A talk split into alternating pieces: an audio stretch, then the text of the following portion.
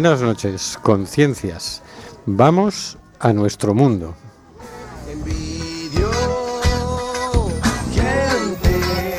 Estamos en Cuac FM en el programa Simplemente Gente, programa sobre la diversidad cultural en Coruña y sobre los derechos de las personas migrantes. Hoy miércoles 24 de julio. Y es por eso 31 de julio. Volvemos a las ondas, volvemos a la frecuencia modulada. Estamos de nuevo en el 103.4. Las ciudadanas y ciudadanos tenemos derecho a comunicar. Mal que le pese a la Junta de Galicia que recurrió la sentencia del Tribunal Superior de Justicia de Galicia que nos reconoce el derecho a emitir en frecuencia modulada. Por cierto, el Tribunal Supremo resolvió no admitir a trámite ese recurso de la Junta, a la que además le impone el pago de las costas procesales. Cuac vuelve.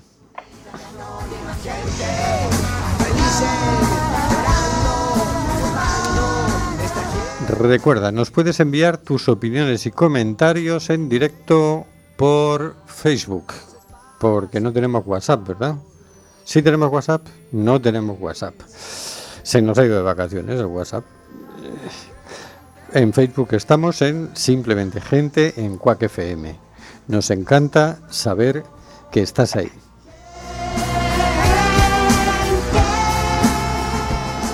Seguimos denunciando los vuelos de deportación de inmigrantes que realiza Europa por medio de las compañías Air Europa, Aeronova y Swifter. No vueles nunca con esas compañías. En esto no cambiaron las cosas con el gobierno de Pedro Sánchez.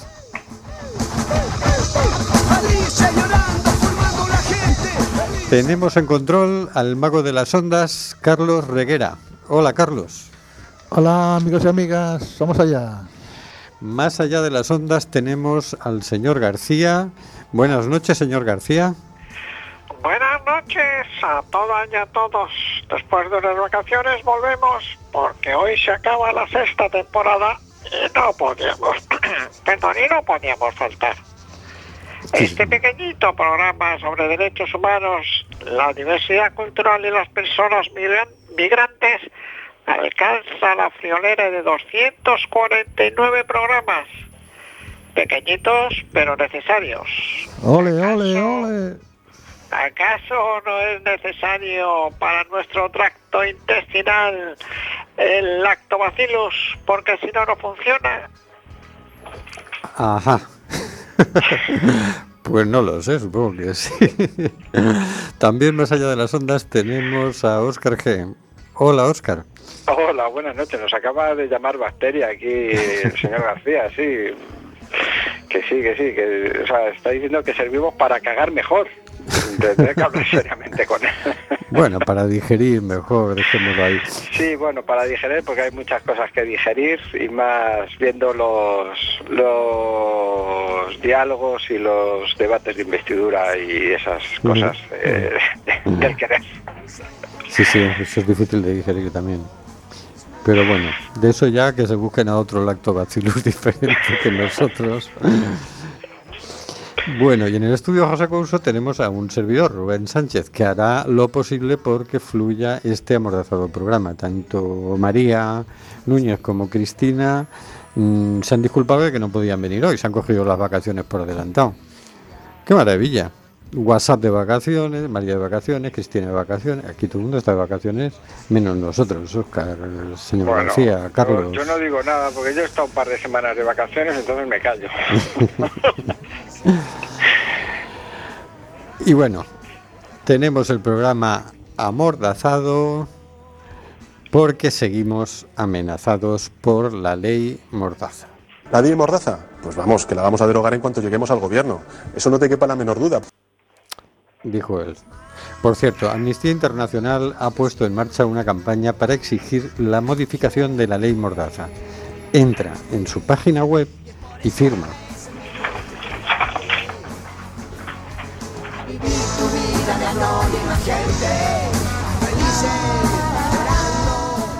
Nuestra sexta temporada.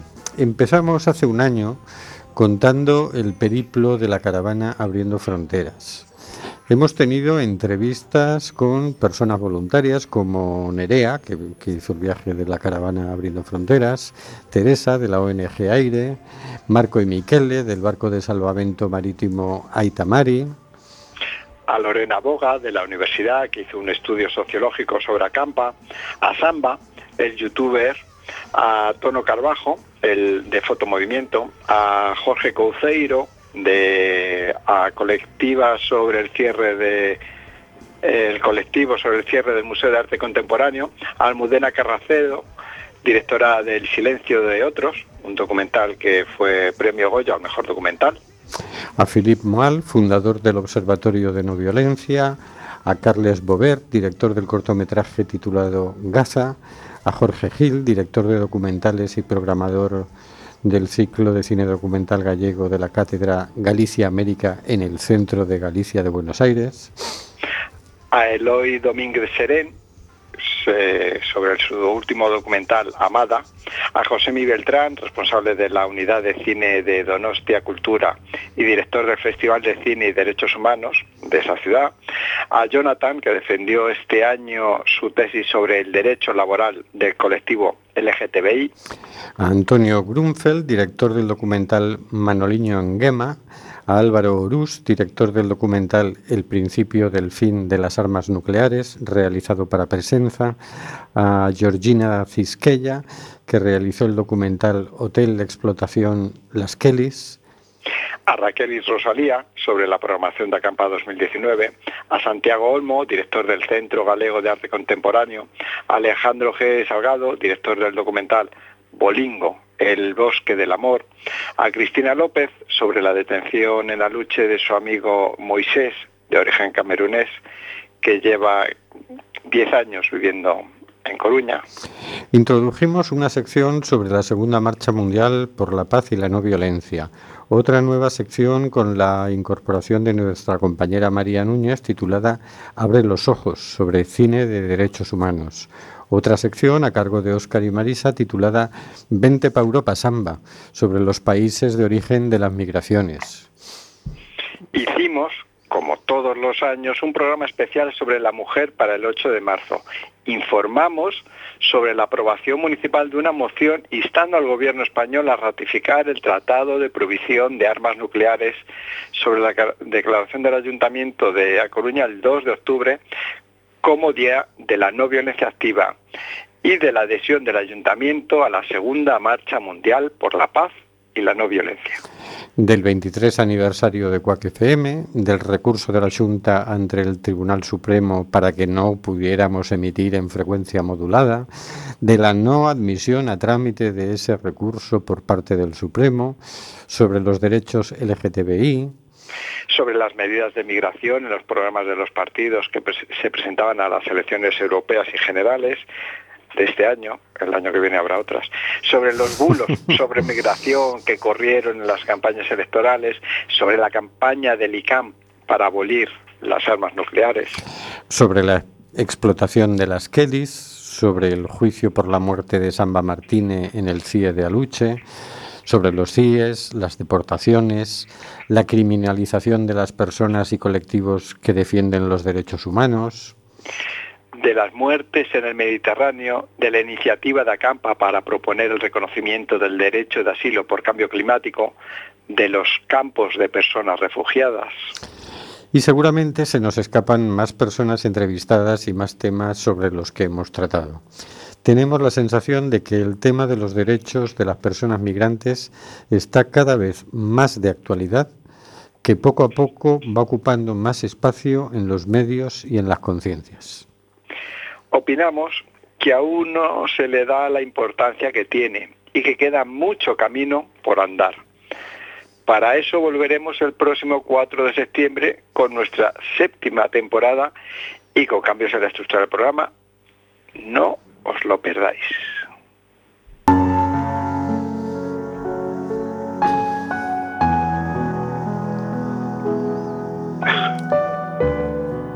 Cositas de la actualidad por el señor García.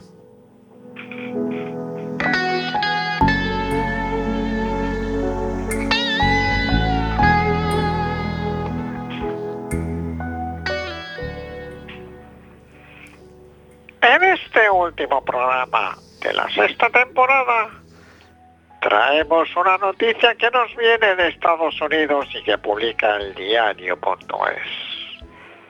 Nos informa que una cadena humana y cuatro horas de espera. Así frenó un grupo de vecinos el arresto de un inmigrante en Estados Unidos. Unos agentes de inmigración acuden a detener un hombre, pero se van con las manos vacías.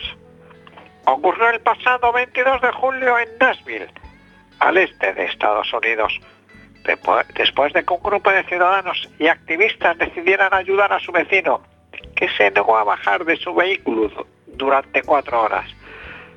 Para evitarlo se dieron las manos y formaron una cadena humana que le permitió entrar en su casa sin ser arrestado. Todo comenzó a primeras horas de la mañana, cuando los agentes del Servicio de Inmigración y Control de Aduanas, ICE, siguieron la camioneta del hombre e intentaron detenerla. El conductor se detuvo en el camino de entrada a su casa y los oficiales trataron de arrestarlo. Pero él permaneció dentro del vehículo. Junto a él estaba su hijo de 12 años.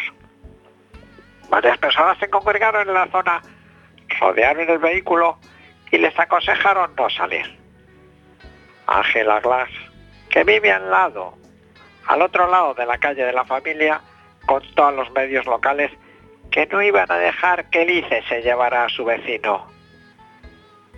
Nos dice Ángela, estas personas llevan viviendo aquí 14 años. No molestan a nadie. Nuestros hijos juegan con sus hijos. Somos una gran comunidad y no queremos que les pase nada. Son buenas personas. Que les dejen. Para mí, son estadounidenses. La policía local, mientras tanto, estuvo presente en la zona. Según explicó el, alcal- el alcalde de Nashville, David Burwell, las fuerzas de seguridad no colaboraron en el arresto del hombre. El alcalde nos dice, nuestros agentes no participan activamente en los esfuerzos de aplicación de la ley inmigración, de inmigración y solo sirven como personal de mantenimiento de la paz. De acuerdo con The Washington Post, aun- aunque el estado de Tennessee prohíbe que los gobiernos locales se declaren ciudades santuario, aquellas en las autoridades locales no cooperan con las federales para deportar a migrantes indocumentados, Nashville prohíbe a sus agentes ayudar en las operaciones del ICE, a menos que tengan una orden judicial que diga que han cometido un delito. Ante la negativa del hombre, que se mantuvo firme, y la respuesta ciudadana, los agentes migratorios desistieron. Los agentes optaron por abandonar el lugar sin llevar a cabo la detención para aliviar la situación, explicó un portavoz de inmigración a CNN. Entonces los vecinos y activistas formaron una cadena humana desde la camioneta a la casa para proteger al hombre y al menor. Un, dos, tres, cuatro, se les escuchaba cantar en español en un vídeo difundido en Facebook por una periodista de Nashville. Entonces, padre e hijo salieron corriendo del vehículo y entraron en la vivienda entre los aplausos de los presentes. Nos cogimos de la mano, formamos una cadena, a bien a ver quién se atrevía a romperla, señaló una vecina que vive a tres puertas de la familia. Nos mantuvimos unidos como se supone que tenemos que hacer los vecinos. dijo otro de los residentes. Después de ver esta respuesta, nos planteamos solidaridad, compromiso, cuidar a tus vecinos, justicia social. ¿Es el camino a seguir? Y yo nos respondemos sí. es el camino a seguir. Desobediencia civil. Estamos últimamente en lo mismo todo el rato. Hay que decir que eh, estos policías son muy listos, le querían hacer bajar al otro del coche, en realidad ellos no podían hacerle bajar del coche, él no tenía por qué bajar del coche, pero si hubiera bajado del coche lo habrían arrestado. Le decían, él, él les decía, ¿tenéis una orden? Y decían, sí. Eh, si hubieran tenido una orden podrían haber abierto el coche y haberlo detenido. Como en realidad no la tenían, la única forma de detenerlo era que él bajara del coche. Entonces decían, pues enseñádmela. Y entonces ellos decían, baja del coche y te la enseñamos. Pero afortunadamente los vecinos habían llamado rápido. Hay un mecanismo de, respuesta rápida. Se pone en contacto con una organización y les envían un abogado de inmediato. Y el abogado dice, quietos ahí, quietos ahí todo, no se te ocurra bajar del coche. Así es que todo legal y el hombre no bajó del coche. Y gracias a eso los otros no pudieron detenerlos, te- se podían haber acampado allí. Era lo único que les quedaba a, los policías. Así que bueno, está bien que la gente reaccione con solidaridad, ¿no? Está bien que sí, sí, que la gente esté organizada y tenga mecanismos de respuesta ante ciertas ah, situaciones, ¿no? Es, es interesante esta respuesta que han dado en esta ciudad, Nashville, que yo la conocía por un famoso eh, festival de música country, Ah. que sale en alguna de estas películas que, que vemos, el Festival de Nashville. Eh, pero nada más, pero es curioso también, me ha, me ha chocado, pero bueno, luego recordando, no es la única ciudad, el- el- la actitud del, del gobierno local, del ayuntamiento, como se llama allí, ¿no? No facilitando las cosas a la policía, al ICE, a la policía esta de, de inmigración. Es interesante que, que se dan diferentes respuestas que no son las que los grandes medios parece que solo dan los gobiernos, ¿no? Pequeñas organizaciones, pequeñas administraciones están dando diferentes respuestas a este, a este tema. Sí, a diferencia de lo que están haciendo aquí en algunas ciudades. Sí, Pero ya entraremos luego a ese tema, ¿eh? que hay noticias con el asunto. Uy, uy, eh, te veo con los dientes, con, Sí, con los dientes, no, con un cuchillo entre los dientes. Vas a- Hombre, que hay cosas que claman al cielo. Hay cosas que claman al cielo. Pero sí, yo creo que, que en, en la época de Obama, que a la chita callando y con cara de buena persona, fue una época de muchísimas deportaciones, muchísimas más que, que ahora el escandaloso este de Donald Trump. Se crearon como anticuerpos, se crearon mecanismos de respuesta ciudadana, ciudades santuario, organizaciones para, para dar respuesta a eso. Y yo creo que han ido frenando legalmente el- las deportaciones y lo que se ha encontrado Donald Trump es que no puede deportar como él quisiera porque era mucho más salvaje el número de deportaciones en la época de, Obama que ahora en la época de Donald Trump, aunque su discurso sea mucho más salvaje que el de Obama, que todo esto lo hacía la chita callando, ¿no? Sí, sí, era un discurso más, eh, parecía más, más tolerante y más moderado. Eh, pues eso es lo que hay que hacer entonces, que la gente se organice. Yo creo que esperar respuesta única y exclusivamente de las administraciones Eso es como que- eso es como esperar que te resuelvan las cosas los Reyes Magos. Eh, efectivamente, yo creo que es así, o que, o, sí, los Reyes Magos, o, O los papás. sé, o los papás, o no, o, o cualquier cosa, que vengan del cielo la- la- las soluciones. La gente tiene que estar organizada para poder dar respuesta. Y las administraciones que se amolden y apoyen y, y favorezcan esas respuestas, no, no al revés. Muy bien, pues vamos a escuchar mm, Vientos de Cambio, Winds of Change, de Scorpions.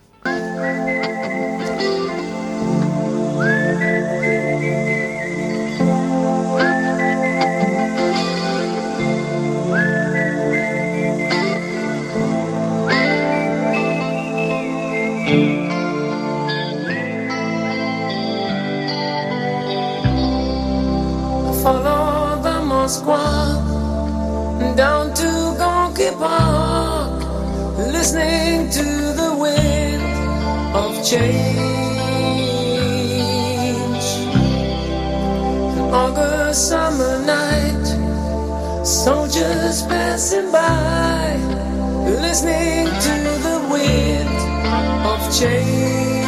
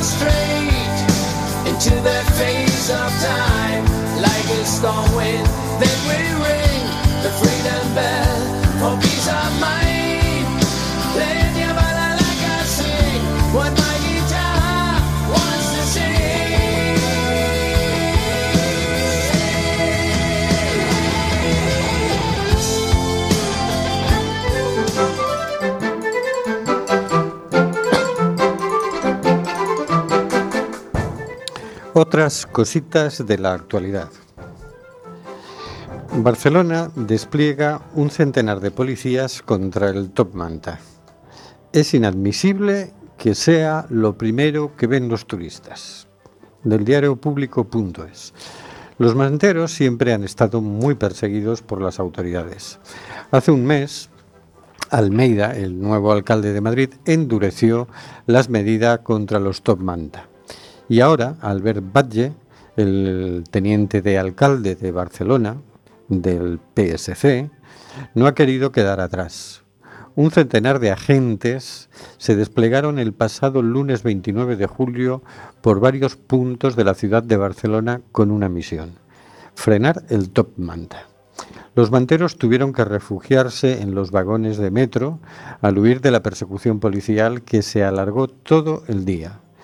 La Guardia Urbana, los Mossos de Escuadra y la Policía Portuaria se coordinaron y formaron un cordón policial que evitó que decenas de manteros pudiesen vender hasta las 22 horas, cuando la policía se retiró y algunos regresaron a sus puestos.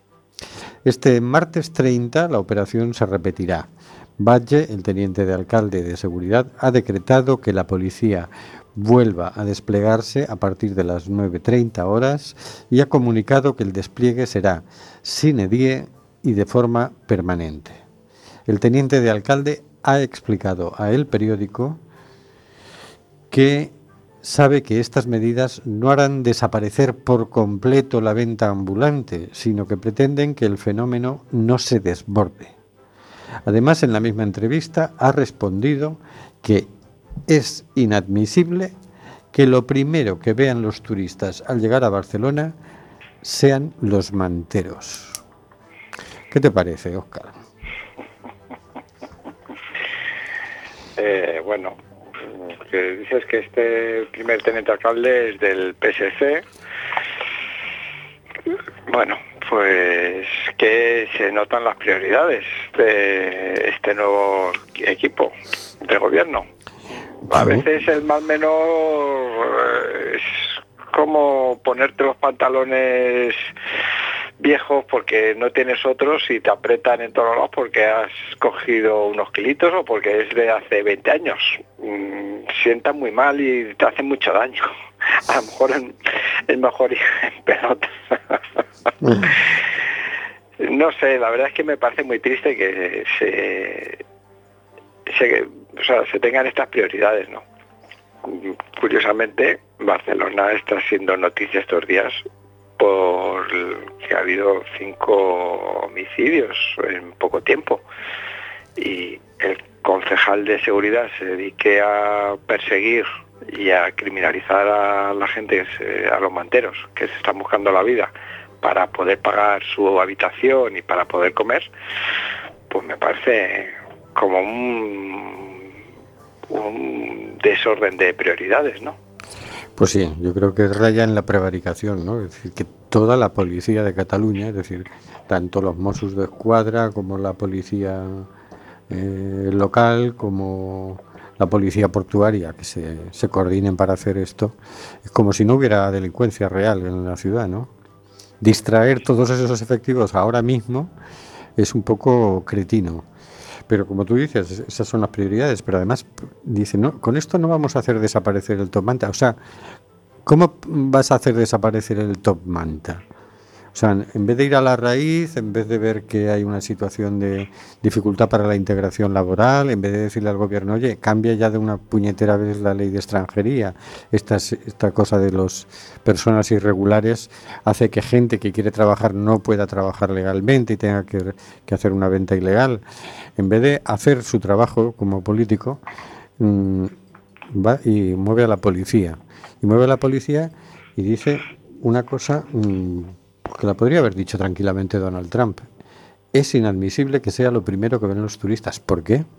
Hay que engañar a los turistas, hay que tapar la realidad a los turistas. Eh, las personas que tratan de ganarse la vida honestamente eh, es algo que hay que esconderle a los turistas. ¿Qué imagen quiere dar de Barcelona este tipejo? Ni resuelve el problema real y encima quiere aparentar que sí lo ha resuelto. Esto, esto es el PSC. Esto parece que es el PSC. Está muy en que- línea con, con lo de multar a los barcos que traten de salvar vidas en el Mediterráneo, ¿no?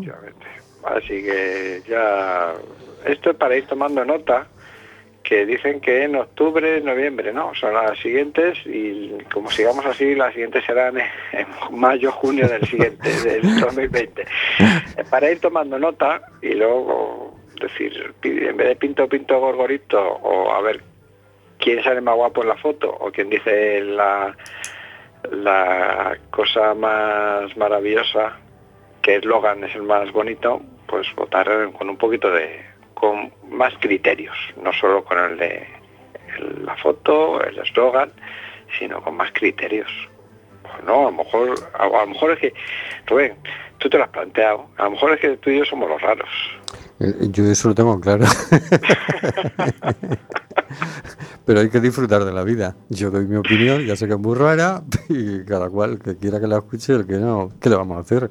A ver, a ver, tampoco, o sea, digamos que nuestra opinión es rara. O sea, nosotros tenemos una opinión, somos coherentes y la explicamos. Escasa, de, rara en el sentido de escasa, somos minoría. Ah, bueno, escasa, vale, escasa. Sí, sí, pues será eso. Es que entonces no tenemos, bueno, seguir dándola por lo menos para que a ver si alguien no la ha escuchado y dice, ah, pues no me parece mal. Sí, yo pienso que, que vamos ganando terreno poco a poco, ¿no? Pues, base a los medios que tenemos y que nos inventamos, pero, pero sí, pero esto es una barbaridad, esto, esto es una vergüenza. Me gustaría saber, la señora Ada Colau, que anda muy calladita, ¿qué opina de todo esto? Porque claro, que por un lado sea ciudad refugio, igual que las ciudades santuario de Estados Unidos, pero luego resulta que aquí tu policía se dedica a maltratar a los inmigrantes, al contrario que en Nashville, que se niegan a actuar contra los inmigrantes. Oye, pues no, es más coherente lo de Nashville y no lo de aquí. Quítate el título de ciudad refugio. Si lo que vas a hacer eso, quítate el título, pero estarte calladita mientras tu teniente de alcalde hace el idiota de esta manera. Ada Colau. En ese sentido, no voy a defender, no sé si, no sé si defender, pero voy a abrir un punto, que es el tema de en las negociaciones de las coaliciones, eh, ¿qué se negocia?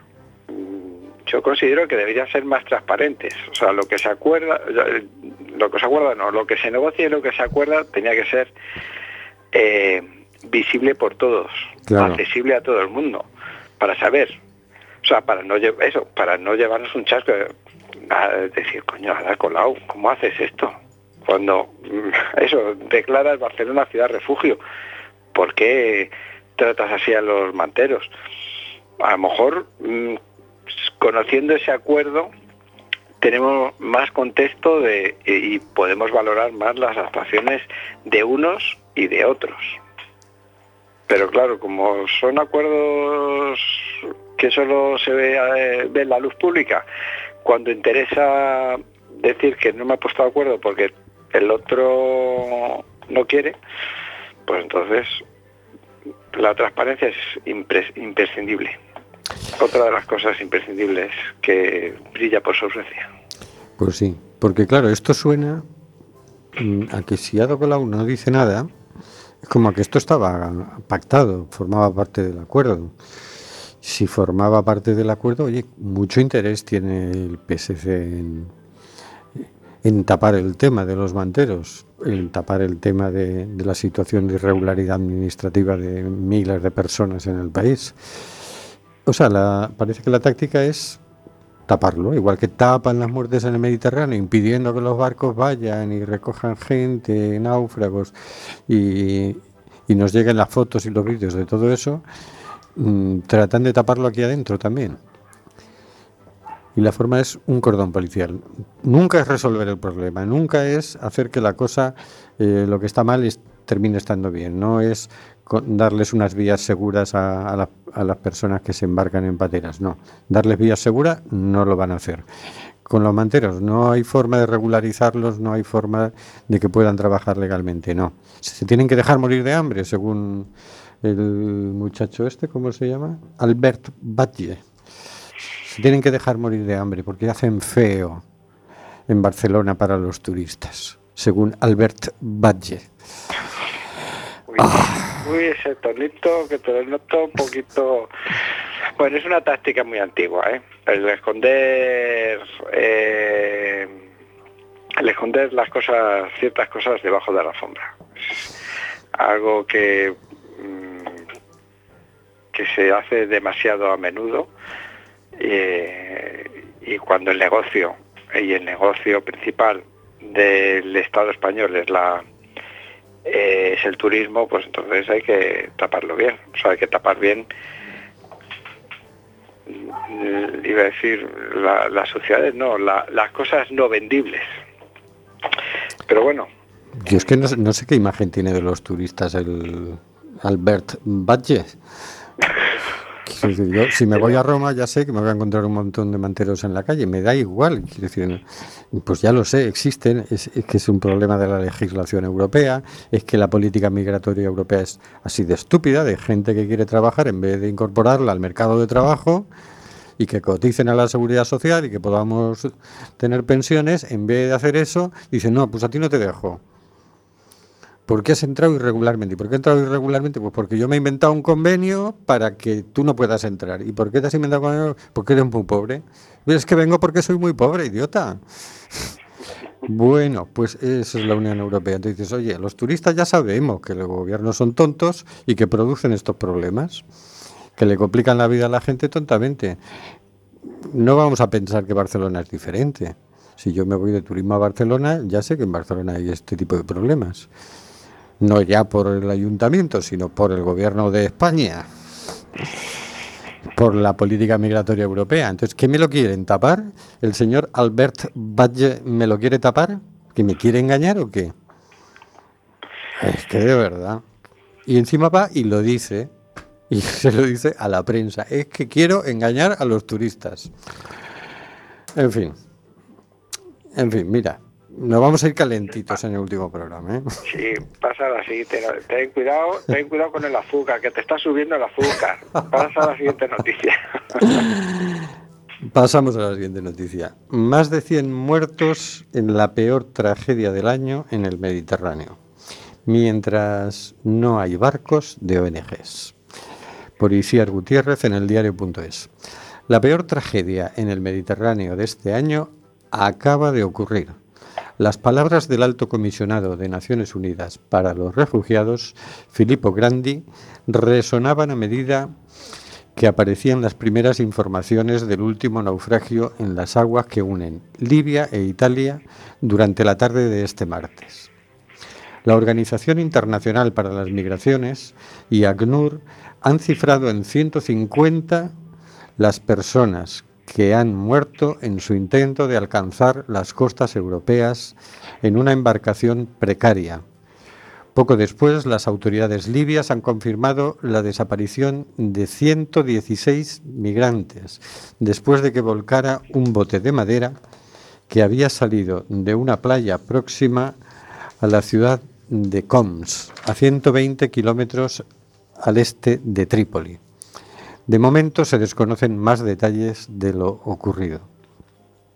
La nueva tragedia vuelve a dejar en evidencia la falta de medios suficientes de salvamento en el Mediterráneo, según ha indicado Grandi, que ha alertado una vez más de la reducción de las capacidades de búsqueda y rescate en la que es la ruta migratoria más mortífera del mundo. Se debe restaurar el rescate en el mar ahora, antes de que sea demasiado tarde para muchas más personas desesperadas, ha dicho en un tuit. Los supervivientes fueron rescatados por pescadores y luego devueltos a la costa por los guardacostas libios, según ha informado el portavoz de ACNUR, Charlie Jaxley. Un portavoz del país vecino ha elevado a 132 las personas auxiliadas y trasladadas de nuevo a suelo libio. Los llamamientos a no devolver a las víctimas de los naufragios a Libia, donde pesan numerosos abusos sobre la población migrante, son constantes por parte de Naciones Unidas. Esta semana se ha conocido que alrededor de 200 migrantes han sido encerrados en el mismo centro bombardeado hace menos de un mes. En estos momentos no hay ninguna ONG de rescate en la zona SAR, zona de búsqueda y rescate, solo la avioneta Moonbird de la alemana Sea-Watch sobrevuela el mar para tratar de avisar de embarcaciones en, pe- en peligro. ¿Qué te parece, Oscar? Que con esta noticia no solo te sube el azúcar, sino te sube la tensión también. La bilirrubina me sube. Bueno, eh, afortunadamente hace unos días Médicos Sin Fronteras eh, decidió volver al Mediterráneo porque está visto que la Unión Europea lo único que hace es eh, mirar la- a las nubes y mirar cómo baten las olas, desgraciadamente. Eh, bueno, lo que hemos venido hablando y comentando durante estas seis temporadas, ¿no?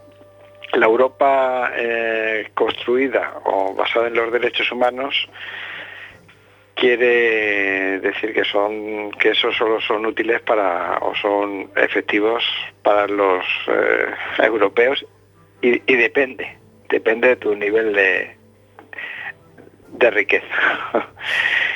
Así que bueno es, es muy triste todo lo que está ocurriendo en el Mediterráneo todo lo que está ocurriendo con la frontera sur que ya no es frontera sur, es frontera sur y frontera este, y todo el Mediterráneo,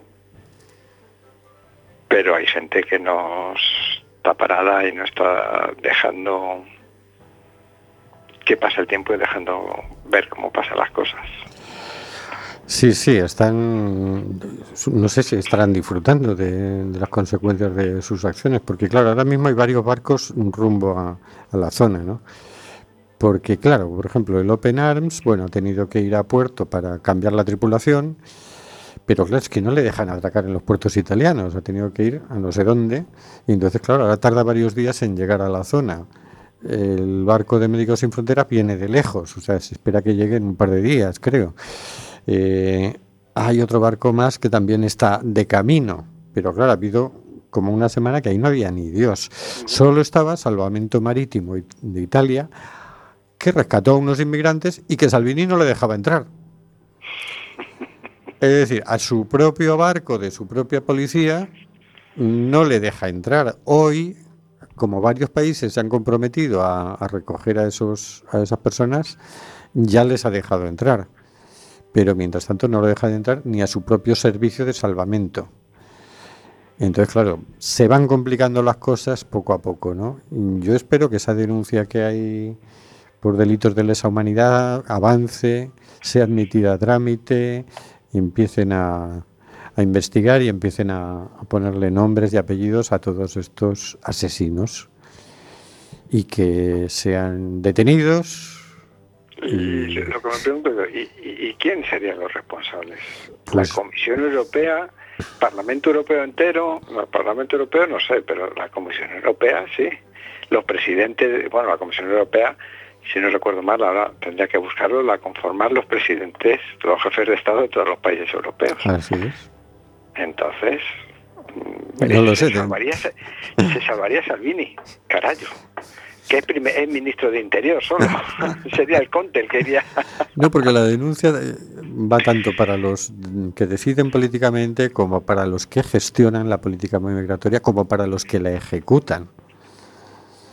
Es decir, aquí no Bueno, se salva ni Dios, porque claro, dices, oye, ¿qué pasó cuando Hitler y los campos de concentración? Mm, el, el tema de la obediencia debida no sirvió en, en los procesos, porque tú dices, sí, sí, pero es que al final alguien tiene que abrir la llave del gas para gasear a, a los judíos. Si ese no lo hace, no se gasea a los judíos, luego ese también es responsable. Es que está obedeciendo órdenes, se puede negar a obedecer las órdenes. Así es que es tan culpable como el que le da la orden, como el que decide que haya campos de concentración y que ahí se extermine gente. Entonces, en los tres niveles, la denuncia pide eh, responsabilidades, ¿no? Pues sí, sería sería interesante ver ver ese ese juicio, que ver cómo va avanzando, ver cómo cómo va tocando las conciencias de, de todo el continente y de todo el planeta, porque es- se va a ver mucha miseria, mucha miseria de mucho político y funcionario. Que por cierto, el, Open Arms está de camino, pero el Open Arms, como recoja a alguien, se juega una multa de 900.000 euros. Hasta 900.000 euros, efectivamente. Estará contento Pedro Sánchez con que hayan muerto estas 150 personas, porque si no debería eh, quitar esa amenaza de multa inmediatamente. Debería de- decirle al aparato grande Marlasca, decir, oye, ¿qué estás haciendo con eso? ¿Qué estáis haciendo ahí?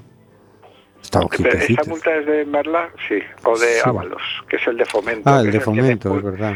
Que le puso trabas, ay, que es que falta un, pase- un papel, un sello en el papel este para poder salir. Sí, sí, es verdad, es cosa de dos Ábalos. meses. Es cosa de Ábalos. Pues al Ábalos, decir, oye, Abalitos, estarás contento con la gente que está haciendo morir, ¿no? Ay. Estará Que- que- contento, que- no se entiende. Y encima, Albert Batlle se dedica a putear a, a los manteros en Barcelona. Y dice, "¿Pero estos tíos de qué van? ¿Se apuntan todos a la estela de Donald Trump? ¿Son trumpistas todos estos? Eh, Ya sabes que las modas son muy contagiosas, eh, también muchas son muy efímeras. Esperemos que esta sea de las efímeras y de las que pasen enseguida. Pero son muy contagiosas las, las modas.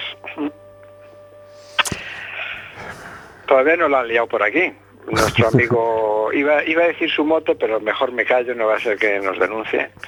El, el alcalde Almeida, que ya le han puesto un mote por aquí, por Madrid.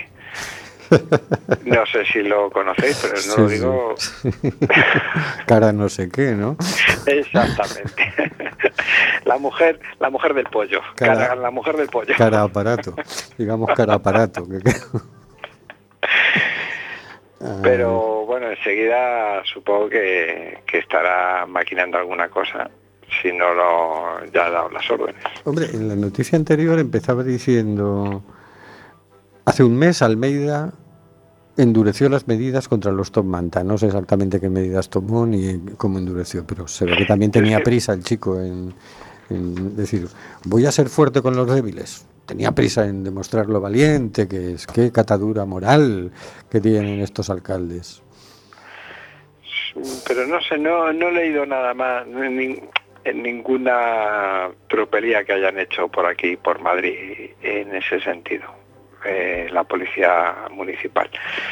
Supongo que también a lo mejor se, ha entretenido entre lo de firmar el macro acuerdo inmobiliario en el norte de Madrid y lo de Madrid Central, que, que es- les ha tenido liados y no, no ha- si han dado alguna orden no ha, no ha sido muy muy escandalosa por lo menos no yo no yo no he visto nada ninguna noticia en ese sentido Bueno, vamos a irnos a una noticia un poco más suave dentro de la maldad del gobierno de España, pero que ya no es, no es de muertes, solo es de maltrato a las personas y, con eso cerraremos la temporada. ¿no?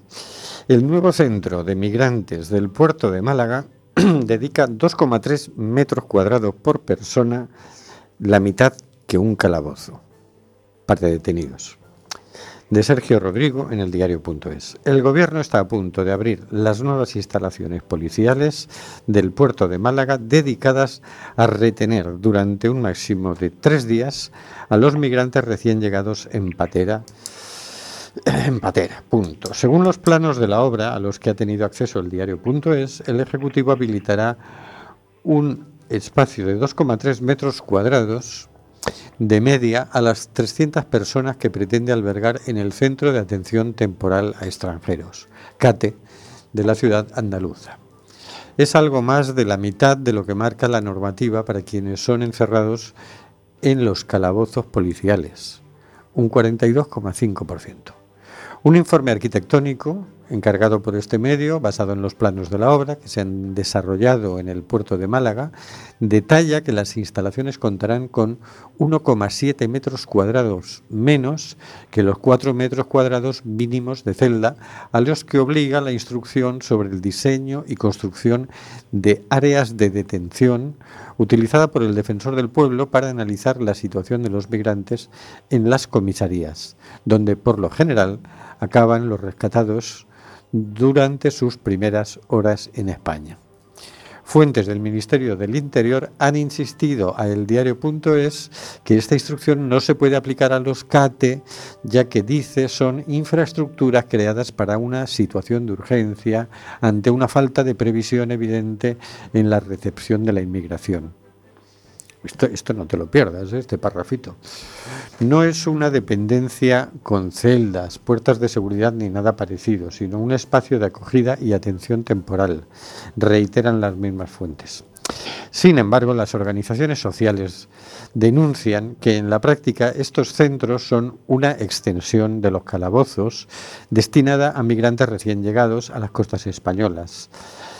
La ley de extranjería obliga a trasladar a comisaría durante un máximo de 72 horas a quienes llegan a territorio español de forma irregular con el objetivo de identificarles, iniciar los trámites de expulsión y someterles a un interrogatorio. Por lo general, si no requieren atención hospitalaria, son enviados de forma directa a dependencias policiales. Algunos de ellos acaban en estas instalaciones tras vivir situaciones traumáticas en el mar como ver morir a sus compañeros. Preguntado sobre la figura de los CATE en el Congreso de los Diputados, el ministro del Interior, Fernando Grande Marlasca, respondió que es una comisaría, pero donde se prestan muchos servicios que necesitan, intérpretes, medios sanitarios, ambulatorios, que esté ACNUR, CEAR y la policía con la labor de reseña individual. Nunca están más de 72 horas. No es un centro de internamiento para extranjeros. Así que bueno, en esto ya Pero más suave. no me ha quedado claro que es un cate. Es un, un cate es un sitio donde te encierran y te dan literalmente un cate a cada migrante. es que yo me quedo tonto. O sea, están, o es una celda de aislamiento. Es como, un- es co- como una prisión low cost. Es que te acuerdas que pasó a primeros de año, creo que fue, que entraron muchos por Algeciras, ¿no? Y no había dónde meterlos, que tuvieron que meterlos en una Sí. cárcel que estaba sin inaugurar y Sí, tal. sí, Y entonces mandaron construir esto. Y entonces se supone que es como de acogida, no es un CIE, no es que estés detenido, simplemente que ¿a dónde te, te llevamos? Vale, te acabamos de sacar de la patera y ahora ¿a dónde te metemos? Pues, pues eh, tenemos que meter en algún lado. Eso es un centro de atención eh, temporal a extranjeros, ¿no? Como mucho para tres días y, para, identificarte y poco más. Dicen, claro, fíjate lo que dice Grande Marlaska, porque tú fíjate esta frase que tiene mucha tela. Eh, dice, los CATES son infraestructuras creadas para una situación de urgencia ante una falta de previsión evidente en la recepción de la inmigración. Es decir, que en previsión de la imprevisión construyen unos CATE, porque como ya tienen previsto no tener previsto que vengan, ¿no? Es decir, es que además son Claro, listos claro. los tíos, ¿eh? Sí, sí. O sea, como es un tema que no me preocupa y en cualquier cosa, en cualquier momento puede salir algo diferente, pues hago esto. Sí, bueno, es inteligente. La verdad es que es inteligente. Profundamente inteligente. Y además lo dicen en público. Está esto llenándose de lumbreras por momentos entre Albert Badge y el grande Marlaska y compañía, macho. Esto se está llenando de lumbreras. Madre mía, ¿dónde vamos? Bueno, a unas elecciones otra vez para que se hagan con mayoría absoluta. De repente esos cafés que dabas por perdido, que te veías pagando café y ahora todos te vamos a tener que invitar a café. Estarán Venga, haciendo guiños, guiños a los verdes. A los que van de verde, ¿no? Oye, que ta, ta, ta. Qué barbaridad. En fin. Y seguimos con los presupuestos del otro todavía, entre tontería y Sí, sí. tontería. ¿no? Y est- estamos en julio, cuidado que estamos en julio del 2019, estamos con los presupuestos prorrogados del 2018, que son los que hizo Montoro. O sea, la jugada la ha salido niquelada. Rajoy se quería jubilar, estaba hasta las narices. Yo creo, mira, me voy, os dejo los presupuestos y os van a durar cuatro años. Es como una especie de venganza con retraso, ¿no? Con retardo. Oh, estará ri- riéndose, vamos. Está tan contento ahí. ¿Dónde va él? ¿A San Senso? No, no va a va por ahí. Por ahí, por Pontevedra, en la provincia de Pontevedra, dando sus paseos. Que es época de dar, que se dé sus paseos por eh, las rutas estas de senderismo y tan, tan contento. Tomando su albariño en un furancho por, por cualquier población de la provincia de Pontevedra. Nada, ahora ya, ya tienen gente, gente nueva, la Cayetana y toda esta gente maravillosa que... No, no, pero por eso Rajoy estará más contento todavía. O sea, ni me están dando collejas de den- desde dentro ni desde fuera. Y os he dejado ahí. Ahí estáis haciendo la política que yo quería, con los, mis presupuestos. Sí, sí, le- lo dicho, es que esto se está llenando de lumbreras, vamos. Es que, es que vamos. Bueno, habrá que despedirse ya, ¿no? Sí, bueno, por la hora que es. Claro. Yo sé que da cosita, porque claro, yo estas María y tal han dicho, no, yo es que tengo una entrevista de trabajo, no, yo es que me encuentro mal. Yo creo que lo que pasa es que son unas sentimentales. y Dicen, voy a ir yo ahí a despedirme, me voy, a echar a llorar. Y, y han dicho, mira, quita, mm, pase de mí este cáliz, han dicho. Pase Bueno, de bueno, mí bueno, este cáliz. ¿Tú crees? ¿Nos quieres sí. hacer llorar o cómo es la cosa? no, no, sí, Pero yo si creo que hay que despedirse en- con alegría, ¿no? ah, bueno, claro, claro. Pero si nos vamos a ir, eh, vamos a estar en nada. nada.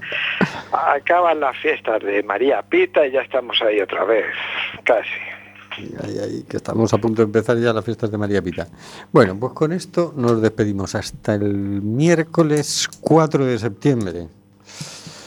No olvidéis que seguimos en Facebook. Alguna cosa pondrá nuestro departamento de producción en Facebook. Tenemos un blog. Alguna cosa. Alguna Eso. cosa pondrá nuestro departamento de producción en el blog y en Twitter y en Instagram, qué sé yo, es lo que iremos poniendo por ahí. Así que bueno, pues con eso nos despedimos. Seguidnos por las redes y por el blog. Hasta luego, Carlos. Nada, un gusto compañeros y compañeras y se- se- vamos para la siguiente temporada, para adelante. Ah, vale.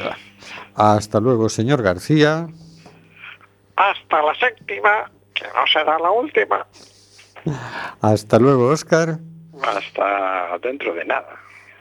Hasta, hasta dentro, ¿eh? Hasta luego, María, Cristina, Marisa, Hortensia, Nuria, Maribel. Hasta luego, queridas y queridos oyentes.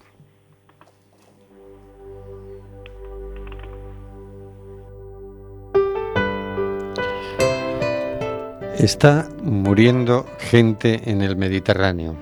Nosotros hacemos este programa. ¿Qué vas a hacer tú?